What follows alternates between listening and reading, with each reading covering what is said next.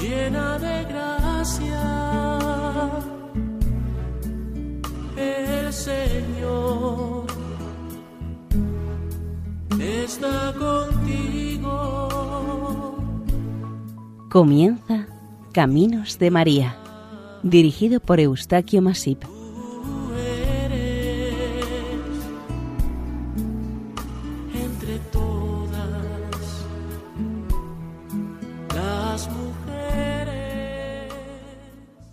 Sean bienvenidos cordialmente a Caminos de María, un programa realizado por el equipo de Radio María, Nuestra Señora del Lledó, de Castellón. Les ofrecemos a continuación el capítulo dedicado a Nuestra Señora de Balbanuz, patrona del Valle de Carriedo, en Cantabria.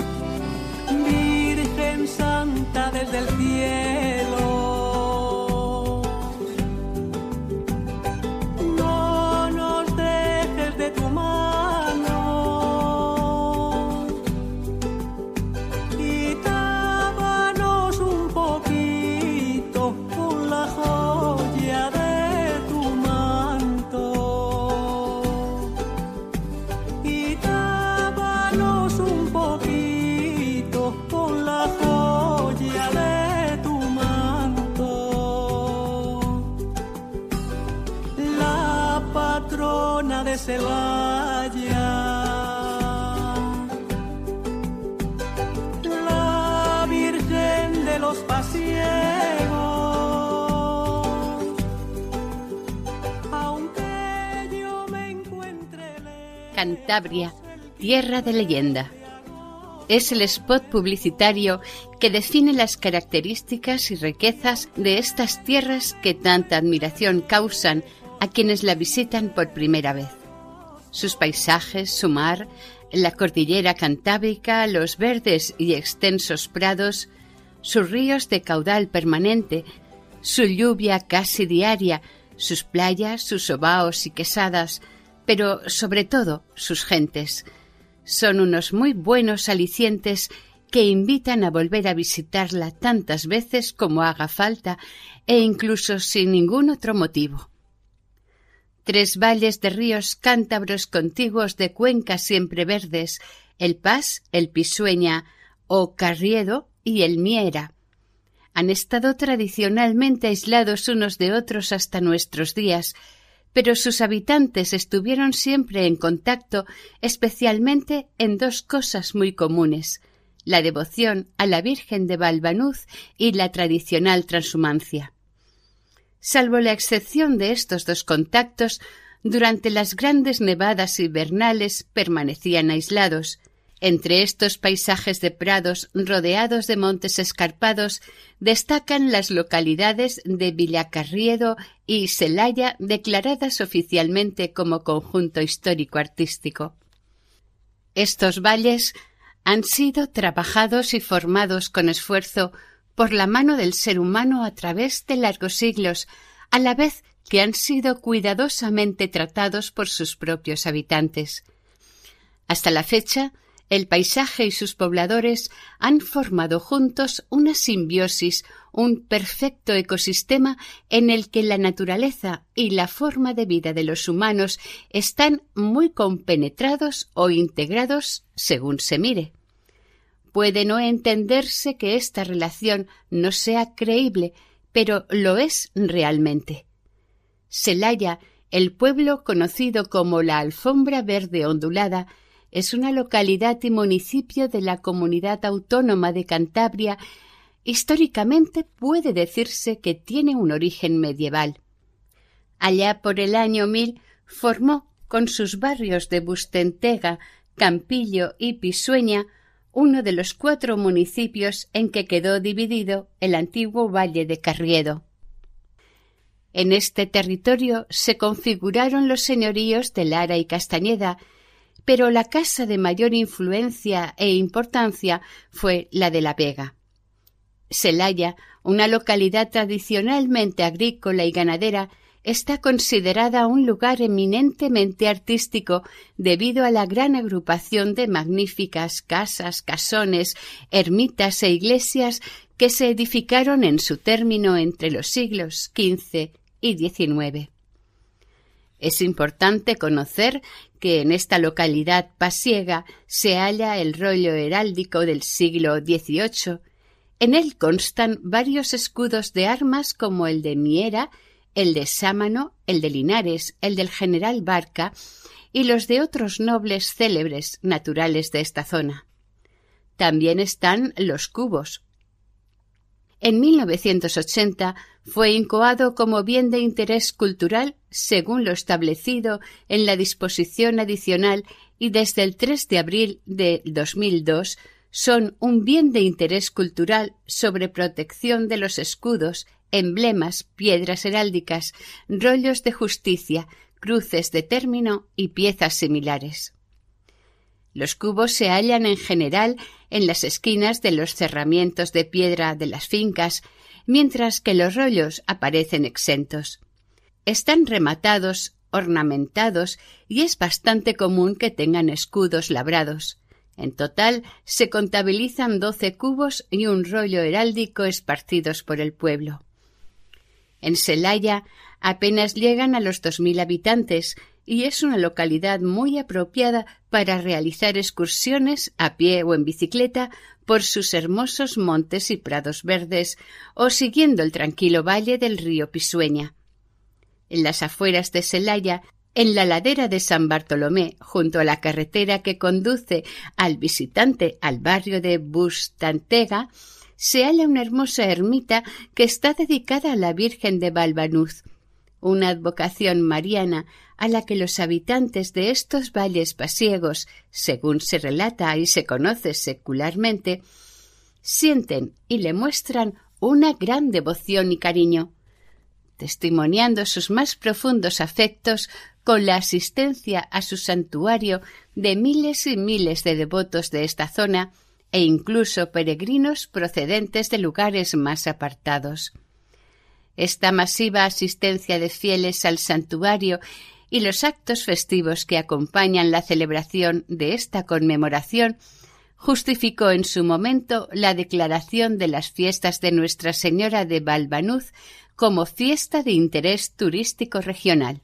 Este santuario mariano se encuentra en la ladera de una montaña, junto a un pequeño y frondoso bosque de robles y avellanos, muy parecido el paisaje a cuando fue encontrada la imagen mariana.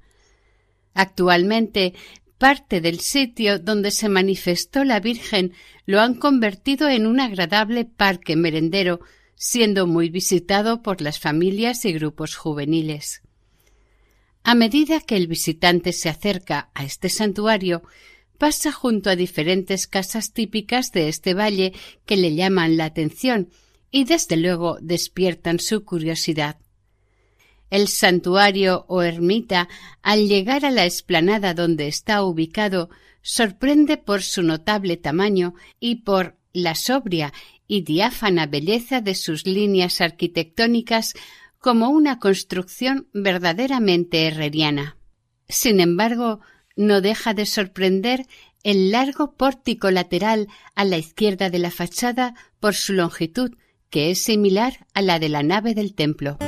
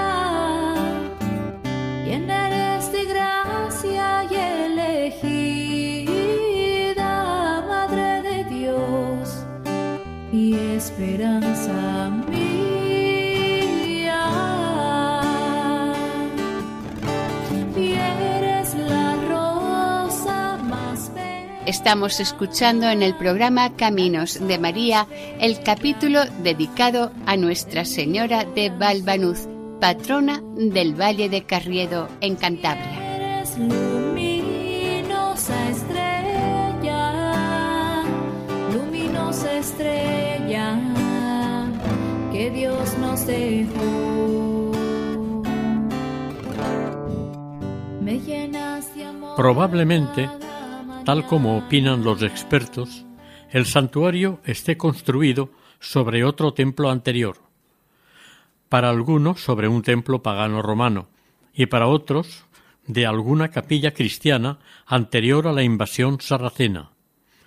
Lo que sí se afirma es que hubo un templo cristiano datado en el siglo XII, que sería de dimensiones más pequeñas y sencillas, como correspondía a aquellos primeros siglos del segundo milenio. Se supone, al entender de los historiadores, que aquel pequeño santuario ocuparía el espacio en el que hoy en día está el presbiterio. Históricamente, los datos precisos más antiguos de que se dispone de la construcción del santuario se remontan a finales del siglo XVI, pero hay que tener en cuenta las distintas reformas y ampliaciones que se le han hecho durante estos tres siglos.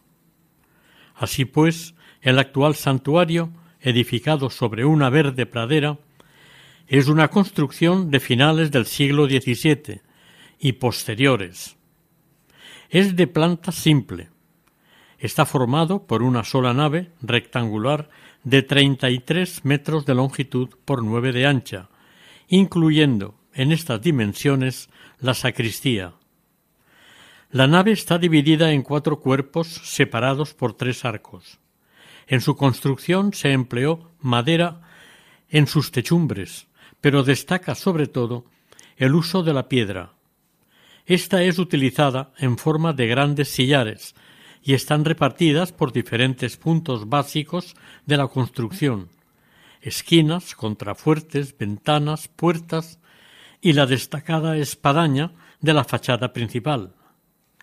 Para el resto de la obra se utilizó el sillarejo recubierto por mortero y posteriormente blanqueado, excepto la parte recayente a la fachada. Para cubrir toda esta obra, la del templo y la del pórtico a tres aguas, se utilizó un tipo de teja normal, la conocida como teja moruna. Naturalmente, el reclamo espiritual del santuario, para los creyentes, es la Virgen de Valvanuz. Pero, a nivel de los fieles de calle y los no creyentes, son las campanas de la espadaña las que llaman, convocan y o recuerdan a todos los visitantes quién está en el interior del santuario. Así pues, la primera bienvenida a los fieles devotos corre a cargo de la sobria y elegante espadaña barroca de la fachada. En verdad, por la experiencia de otros lugares, da la primera bienvenida tanto a los fieles devotos como a quienes no lo son.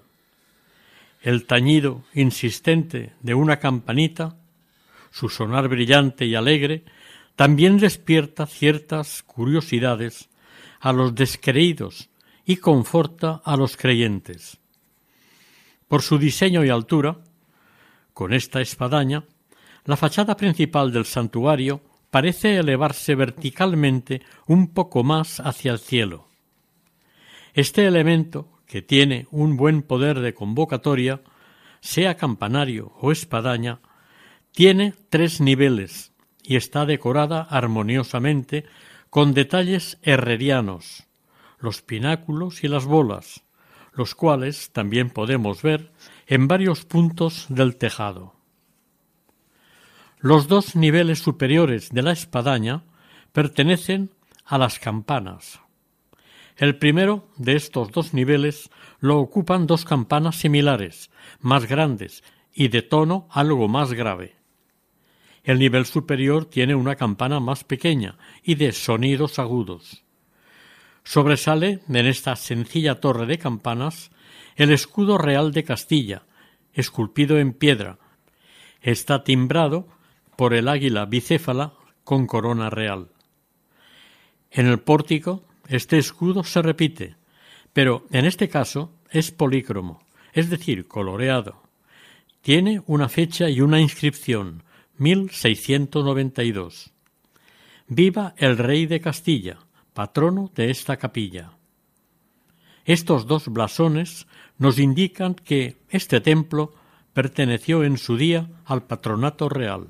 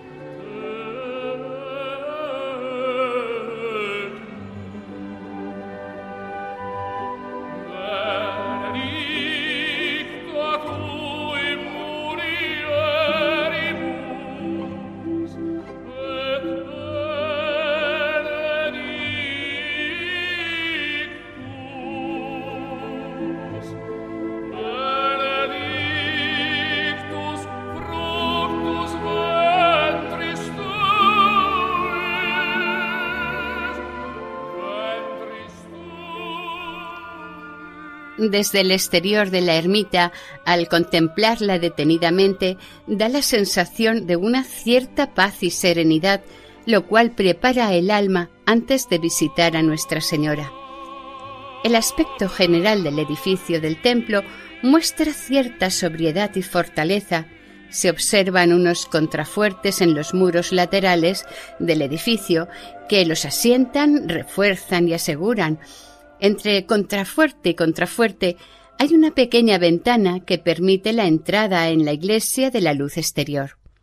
El pórtico, adosado a la iglesia citado anteriormente, también de piedra, está cerrado al norte y al sur y al oeste queda abierto, permitiendo ver las viguetas de madera del techo rústico que lo cubre. Hay unas puertas para acceder a la iglesia desde el mismo pórtico.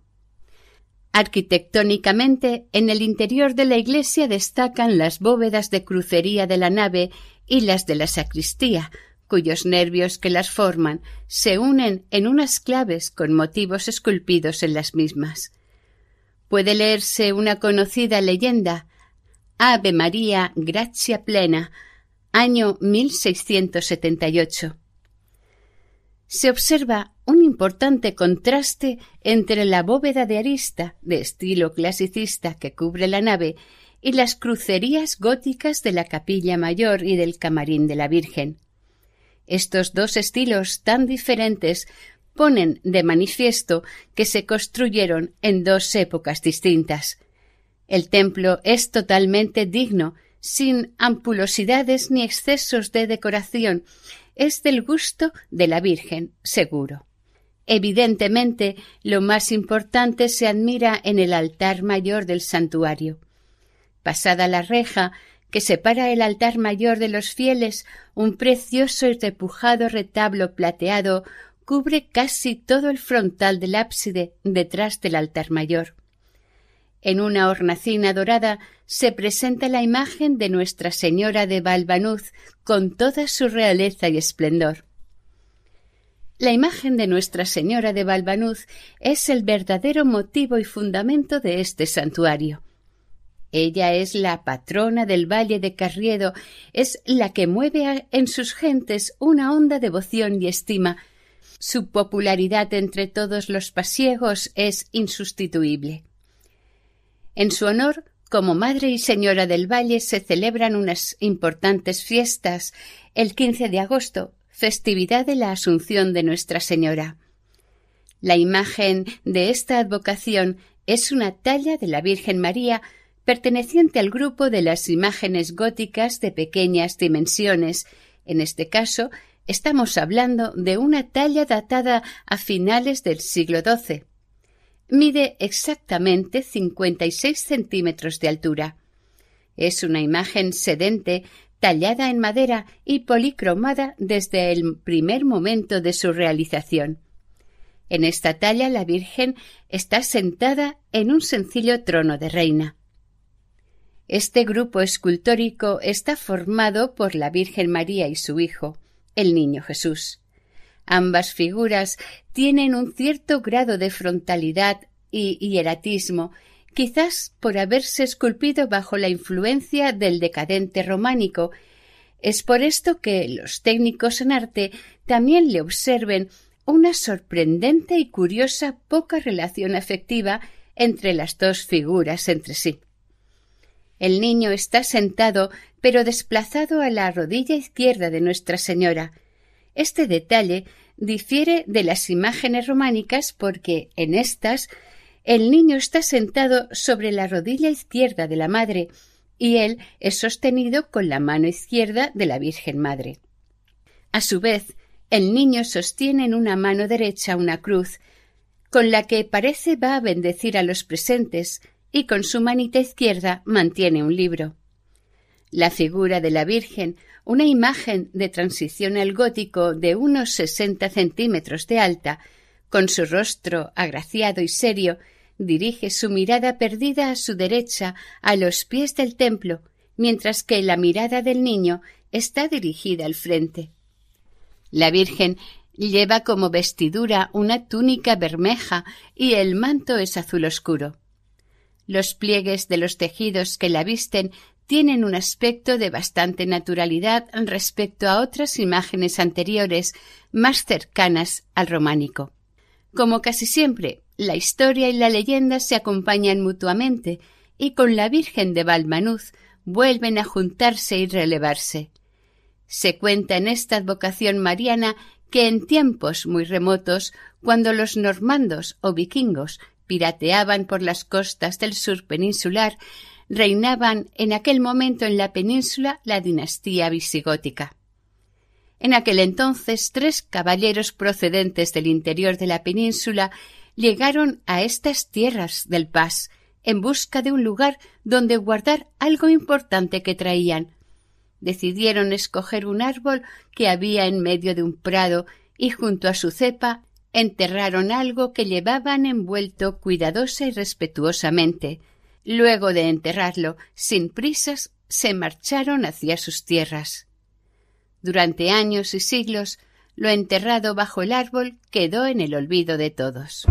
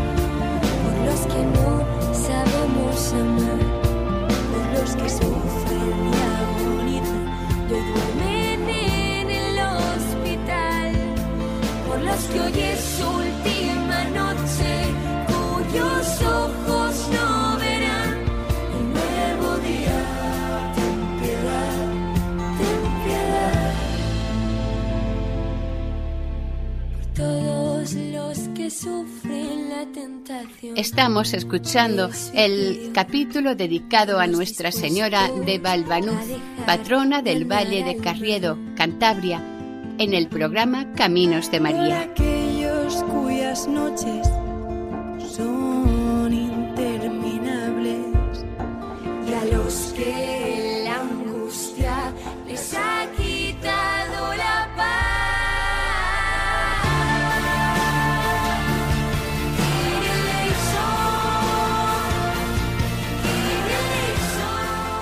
Un día de verano, alrededor del 15 de agosto, estaba un pastor al cuidado de sus ovejas, que pastaban cerca del viejo árbol, y fue testigo presencial de una aparición de la Virgen María, rodeada de multitud de ángeles. Al momento, Nuestra Señora se dirigió al pastor diciéndole que deseaba se construyera una iglesia a su devoción. El pastor, a pesar de su desconcierto y no menos temor, le pidió a la Virgen que le dijera en qué lugar la habían de edificar. Entonces la Virgen puso el pie sobre una roca caliza blanca que había cerca de ellos, y enseguida empezaron a brotar aguas que nunca se agotan. Las huellas de los pies de la Virgen quedaron marcadas sobre la roca. Además, le manifestó al hombre su deseo de no abandonar aquella pradera donde llevaba oculta tanto tiempo, y visto, desde luego, pasar la historia de estas tierras. El pastor se trasladó a Celaya, al pueblo, para comunicar a las autoridades y al párroco lo que le había ocurrido y pedido Nuestra Señora. Una vez enterados en Celaya, se dieron prisa en cumplir el deseo de la Virgen, pero el cura del pueblo les indicó que el lugar que pidió la Virgen para construir la ermita no era el adecuado, porque a él no le gustaba y estaba demasiado lejos del pueblo. Con estos comienzos y orientaciones del cura se empezaron las obras. A poco de empezar ocurrió algo extraño. Las obras se construían durante el día, al día siguiente, por la mañana, habían sido trasladados por la noche al lugar de la aparición. Esto ocurrió varias veces. Según dice la leyenda, era la propia Virgen la que conducía una carreta con un par de bueyes y era ayudada por dos ángeles. De esta manera trasladaban los materiales hasta el sitio elegido por ella.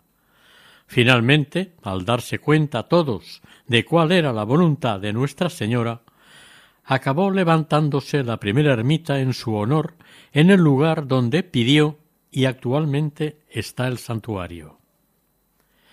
El traslado milagroso de los materiales destinados a la construcción de la ermita motivaron a los creyentes a incrementar su devoción a esta imagen mariana de Balbanuz. Desde muy pronto, agradecidos por los favores concedidos a sus devotos, estos se volcaron en agradecimiento a la Virgen y se empezaron a presentar muchos exvotos ante la imagen en su ermita. Tradición que ha durado muchísimo tiempo y las paredes y muros de la ermita estuvieron llenos de pequeñas figuritas de cera, cabellos, ropajes y objetos varios, representando la parte de los cuerpos que fueron sanados por mediación de la Virgen de Valbenuz, o del cumplimiento de un milagro al poseedor de una ropa en un momento extraordinario y crucial de su vida.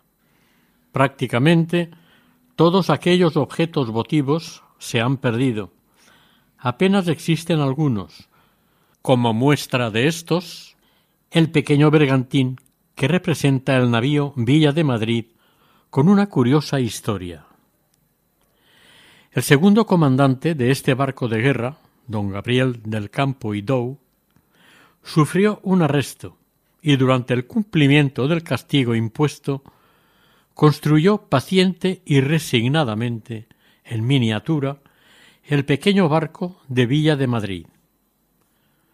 Don Gabriel, en agradecimiento por las atenciones recibidas por el repostero del barco, facilitándole el material y las herramientas para construirlo, se lo regaló. Como el repostero, apodado Moncloa, era de Celaya, le pidió permiso al comandante para ofrecérselo a la Virgen de Balbanuz, la patrona de su pueblo, cosa que el marino concedió gratamente. Este barquito se ha conservado desde entonces en el santuario, con especial reconocimiento y afecto. En la parte posterior del santuario existe una fuente que mana agua regularmente. Se dice de esta fuente que es la que, según la leyenda, surgió cuando puso el pie la Virgen en su aparición al pastor.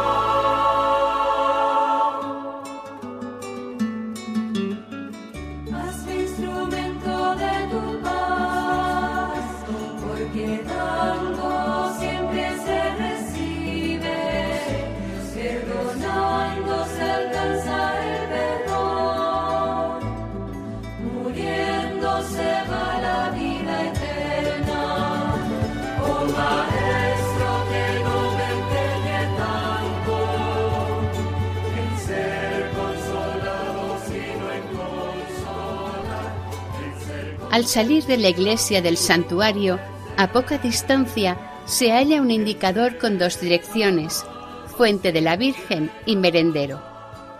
El trayecto es corto, sorprendente y frondoso a la vez. Acompaña al visitante el sonar de las aguas del río y de los diversos manantiales que manan por todas partes. Llega a un estrecho puente de madera que se cruza y en una bifurcación a la derecha se elige el camino de la fuente de la Virgen. Inesperadamente, una constante y humilde fuente de agua fresca y pura se nos presenta espléndida. A la izquierda del chorro de agua hay una pequeña capilla con la imagen de la Virgen de Valvanuz como vigilante, protectora de su fuente.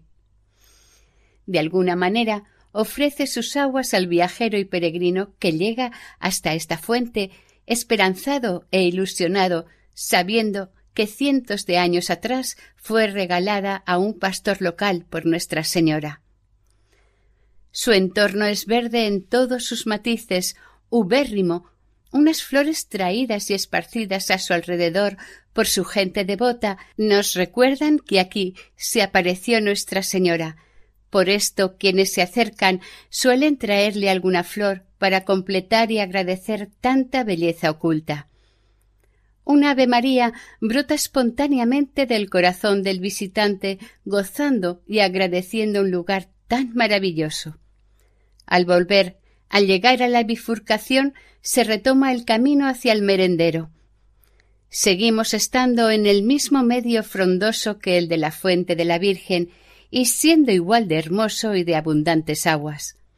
Unos bancos y mesas rústicas repartidos en una pequeña explanada sirven para que los visitantes proveídos de comida puedan disfrutar de sus comidas en este paraje tan precioso.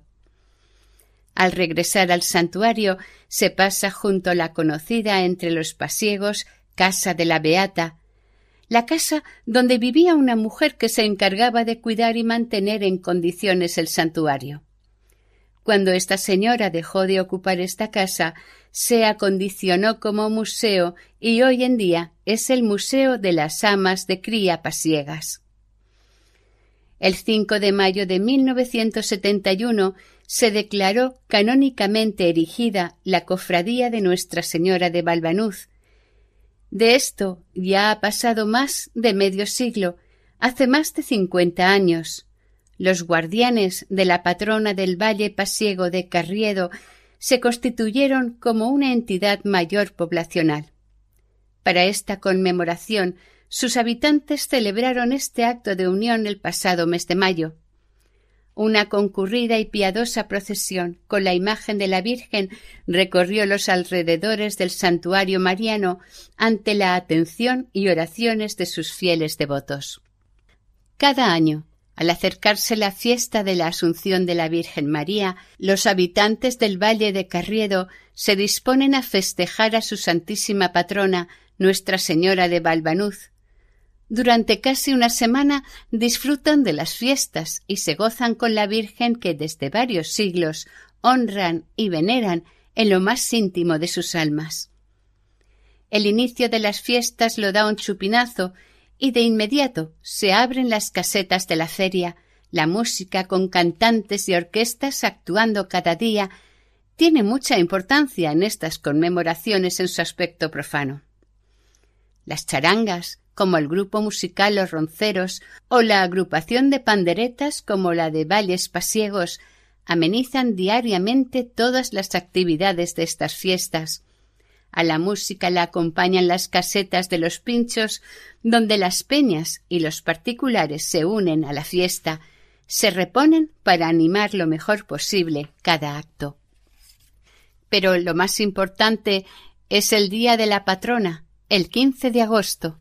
Este día es el día de la romería.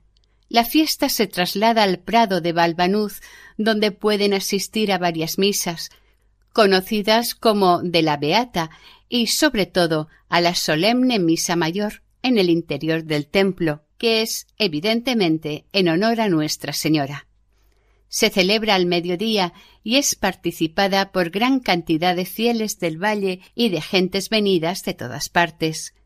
Finalizado este solemne acto religioso, los asistentes pueden disfrutar del mercadillo tradicional y de la tradicional música del pito y del tambor.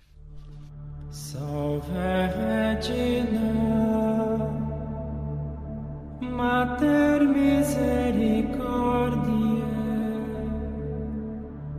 vita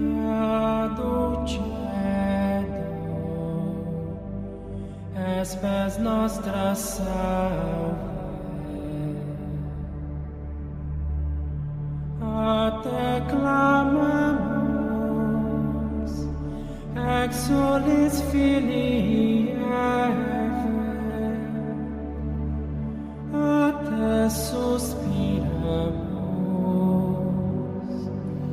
gementes et flentes, a lacrimarum vale. Eia ergo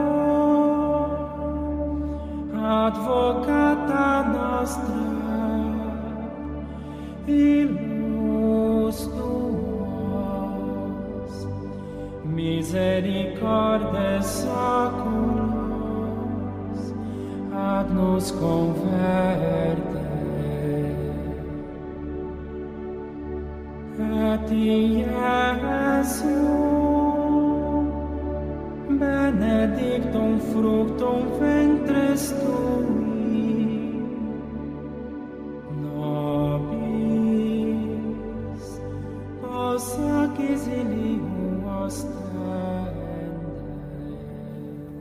A las 17 horas del día de la patrona se celebra la procesión por la pradera de los alrededores del santuario. La imagen de la Virgen recorre en su carro triunfal por el entorno de la ermita. Sin dudarlo, es el momento más emotivo y vistoso de todo el día. Las gentes devotas acuden a su alrededor vestidos con trajes regionales, como manda la tradición, sayas, cintas en las castañuelas, pañuelos de colores y mantones. Sus sentimientos se reflejan en sus caras, mirando con gran atención y cariño a la Virgen de Balbanuz. Todo el colorido de las indumentarias que se juntan resaltan entre el verde del paisaje, dando lugar a un espectáculo de color inigualable. Cuando en el reloj dan las cinco de la tarde, puntualmente, la imagen de la Virgen sale del santuario para empezar la procesión. Un grupo de danzas la espera y le dedica sus preciosos cantos y bailes, acompañados de panderetas, castañuelas, gaitas, requintos y tambores. Los que presencian este acto esperan pacientemente la vistosa danza de los picayos, en la que las mujeres tocan la pandereta y los hombres bailan. Reciben a la Virgen y la acompañan durante todo el recorrido. A lo largo del trayecto, la Virgen hace varias paradas y el grupo de danzas le dedica diferentes bailes populares. También la acompañan decenas de personas vestidas con su traje tradicional, de otros lugares de la región, destacando el cuébano, una especie de cuna que antiguamente las mujeres pasiegas usaban para transportar a sus pequeños mientras realizaban las faenas del campo. Otro traje curioso que puede verse es el de las conocidas amas de cría pasiegas, una de las actividades más singulares a la que se dedicaron las mujeres de este valle. Eran mujeres valientes y fuertes que salieron de este valle con destino a grandes ciudades españolas, donde se ocupaban de atender a los hijos pequeños de la realeza, la nobleza y de la alta burguesía. El carro triunfal de la Virgen, sobre el que se admira la imagen de Nuestra Señora de Valvanuz, va escoltado por pasiegos vestidos y luciendo sus mejores galas, llevando su palancu, un largo palo hecho de madera de avellano que los hombres pasiegos empleaban para saltar y sortear terrenos de difícil acceso y paso, e incluso para defenderse de algunos animales peligrosos del entorno.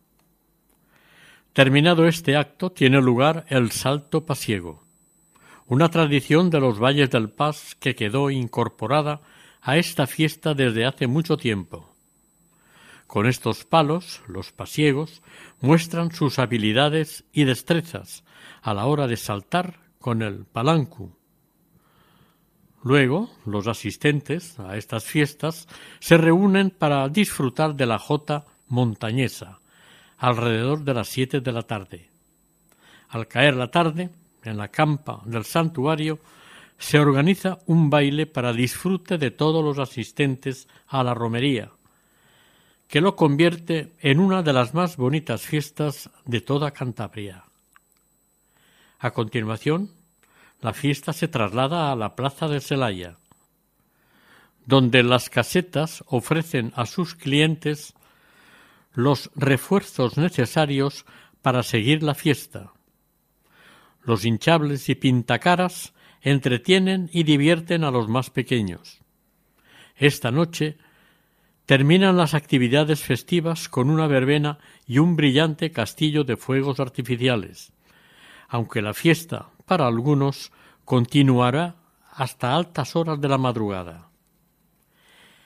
En el atrio de la iglesia, en silencio y sin testigos, son cientos las velas las que arden temblorosas que se han ofrecido a Nuestra Señora, unas solicitando salud, otras pidiendo trabajo y otras peticiones de lo más variado y poco usual. También las hay, como no, de agradecimiento a la Virgen por alguna curación, por algún apaño de un gran problema de cualquier tipo que sufriera alguna persona que no se sentía lo suficientemente fuerte y animada para afrontarla o soportarla. Por esto se lo pide fervorosa y confiadamente a la Madre de Dios. Los sacerdotes del Valle de Panagos y Santa María de Cayón, Leonardo Acevedo y Juan Jauregui, respectivamente, aprovecharon un día de la semana de la novena a la Virgen de Balbaduz para estrenar un canto a esta advocación mariana, al calor y afecto de todos sus fieles. Jauregui puso la música a la letra escrita por el sacerdote de Astorga, Bernardo Velado. La composición del texto escrito dice así Madre y patrona de los pasiegos, Virgen graciosa de Balbanuz, vuelve a nosotros esos tus ojos, y esa sonrisa llena de luz. Todos los pueblos junto a Celaya vienen a honrarte, Madre de Dios. Son las estrellas de tu corona y como a hijos les das tu amor. Guárdanos, Madre, bajo tu manto, Virgen graciosa de Balbanuz. Y como niños en tu regazo, siempre estaremos junto a Jesús.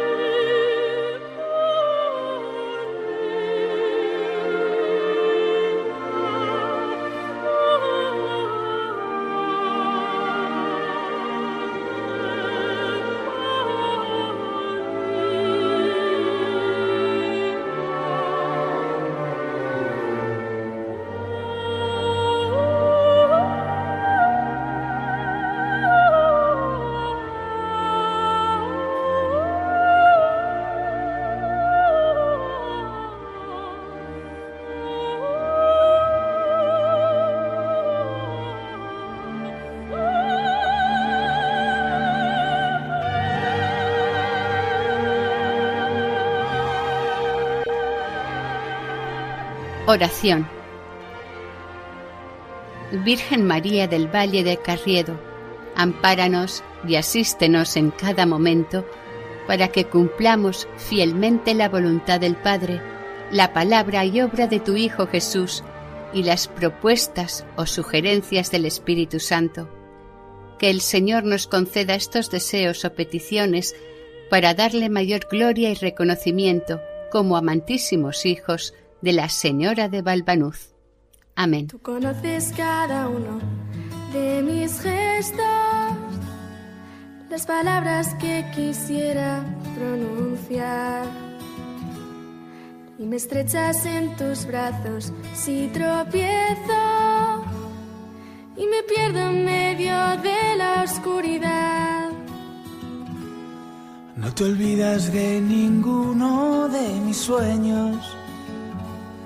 Y a tu lado se hacen todos realidad.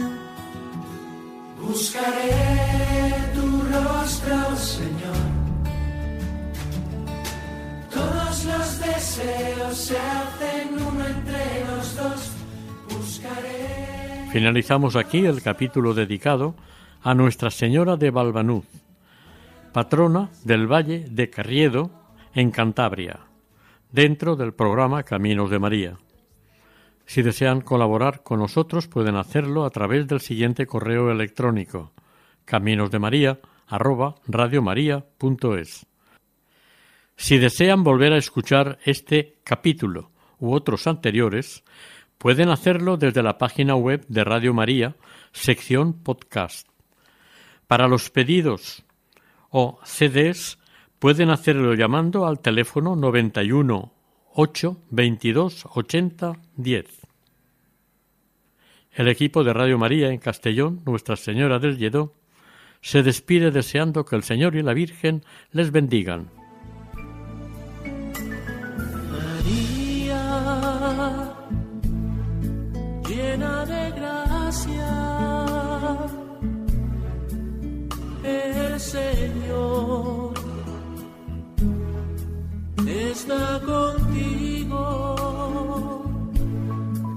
Han escuchado en Radio María Caminos de María, dirigido por Eustaquio Masip.